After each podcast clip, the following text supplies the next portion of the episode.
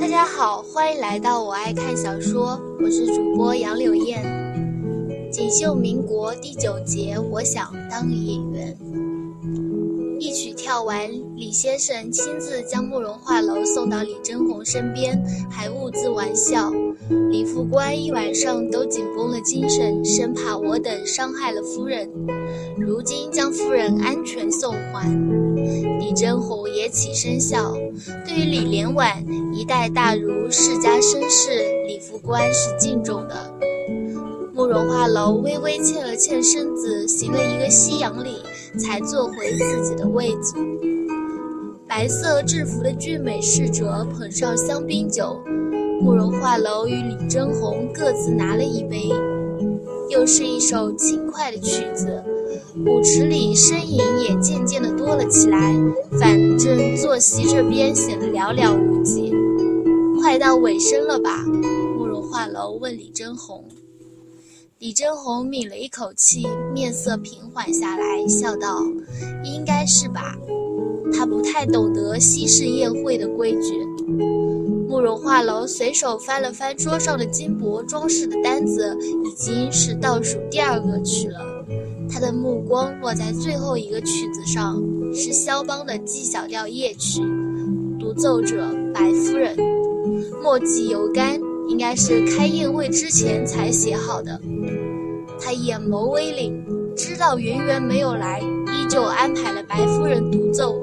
李家这是要干嘛？走廊那边，李连婉、李夫人、李芳锦、李四小姐两两一对，先后上了楼而去。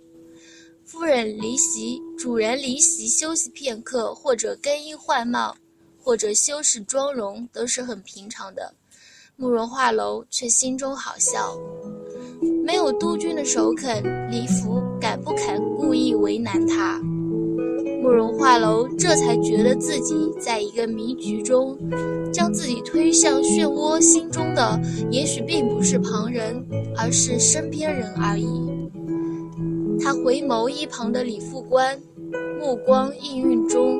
引入鬓角的修眉微跳，李副官，今晚真有意思，是不是？李真红一愣，眉目微睁，心底却莫名的空了一块。他是无辜的，却要眼睁睁看着他在底线处苦苦挣扎。时局弄人，倘若是太平盛世。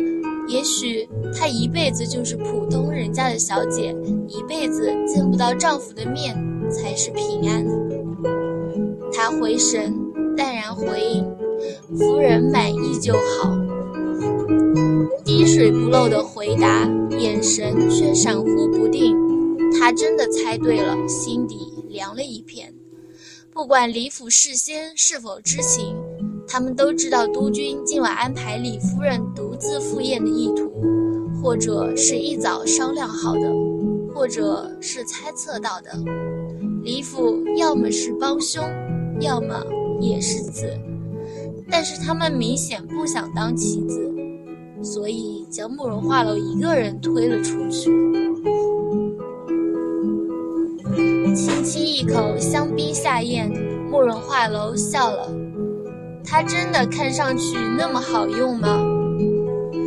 华美乐章渐渐停了，曲终人散，坐席这边位置渐满。白色燕尾服的司仪上场，高声说了几句祝福语，便道：“今日万般荣幸，可以邀请白夫人独奏钢琴曲。”为太老夫人寿宴添上重彩一笔，钢琴已经备好，呈请白夫人。此语一出，四下里寂静，四周嘈嘈切切的声音响起。白夫人是从内地来的老式女子，不曾留洋，不懂时髦，渔舟早已传得沸沸扬扬，很多人专门过来瞧慕容画楼的笨拙。如今李府此手安排，着实叫人费解。这样明目张胆的欺负督军夫人，得罪白督军吗？李副官似乎预料之中，他故作惊愕地看了慕容画楼一眼。低声道：“夫人，他们怎可如此？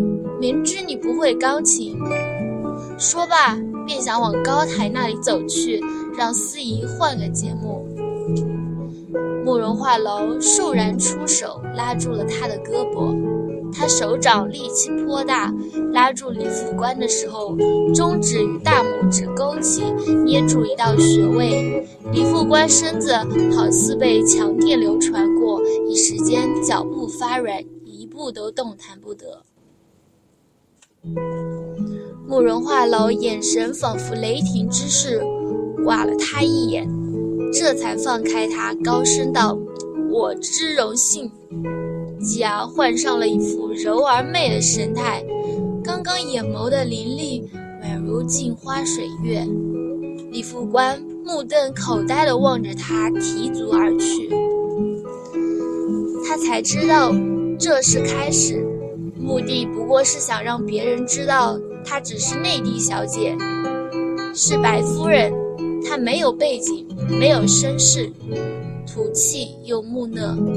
既然是摆好了戏台，可由不得他们独自唱下去，更加由不得他们将她视为道具。她也想做演员呢。慕容画楼笑，原本以为是出来见见世面，却逼得他将自己推向了高处。想利用他，他一向不是好的棋子。不仅仅李副官吃惊，四周的宾客更加吃惊。奥古斯丁远远瞧见他，大红色并蒂荷花纹如意金旗袍，身影袅袅，脚步轻快，眼角笑意很浓郁。黑白相间的钢琴面前，他仿佛一束艳丽到了极致的花朵。俯仰之间，眉眼全是风情。这样的女子，有动彻心扉的美丽。手中的酒杯微顿，奥古斯丁拇指间龙纹玉扳指反射出红葡萄酒淡薄的光芒。或明或暗之间，是谁的容颜惊心动魄？是谁的倩影勾魂引神？李府三楼。雕花梨木门背后，一套古老的太师椅，分别坐着李莲婉、李老夫人、李方锦、李四小姐。不知谁说了一句，李方锦猛然起身，神情颇为肃然。不行，白云归那人城府甚深，手段甚烈，得罪了他，咱们安居东南亦无半日安宁。让他戏弄一回又何妨？偏偏将他的夫人推出去，只怕不行。你坐下。李连婉缓缓端了茶杯，语气却甚严。你以为今日只有我们是棋子？不，我们是过河的士卒，用了便不会回头。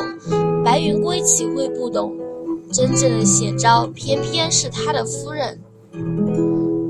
李方锦仔细想了父亲的话，突然神色大变，半晌才似笑非笑。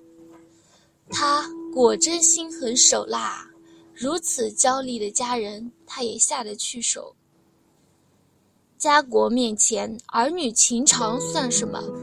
李连婉倒是佩服，叹道：“时至今日才知道，白云归乃真丈夫。”于国于民，他是英雄；偏偏于那个小夫人，他着实狠毒了一些。方景，你若是能学得他一半手段，为父也是放心的。李方景撇眸一笑：“我心中可没有白督军那般宏图伟志，我呢，想做个救美的英雄。”说罢，他正了正衣冠，起身要走。你别胡来！李老夫人在身后叮嘱道：“此前这乱世，没有兵权，命如浮萍。你若是搅了白督军的局，东南这方净土怕是容不下你。”李方景勾起一抹冷笑，薄唇微翘：“我啊，最不愿意错过好戏。白督军布下的局，父亲如此智慧，尚且冷眼旁观，何况于……”笨如我，他脚步轻快，渐渐消失在走廊的尽头。李连婉脸色铁青：“老爷勿怪，他不懂事。”李老夫人劝解道：“他太年轻气盛，总得碰了几次壁，才知道老人的金玉良言。让他去，我倒是想瞧瞧，他能在斗士之间闹出怎样的反景来。”李连婉重重地将茶杯顿在桌上，杯盖蹦起，哐当一声巨响，犹如谁的心弦。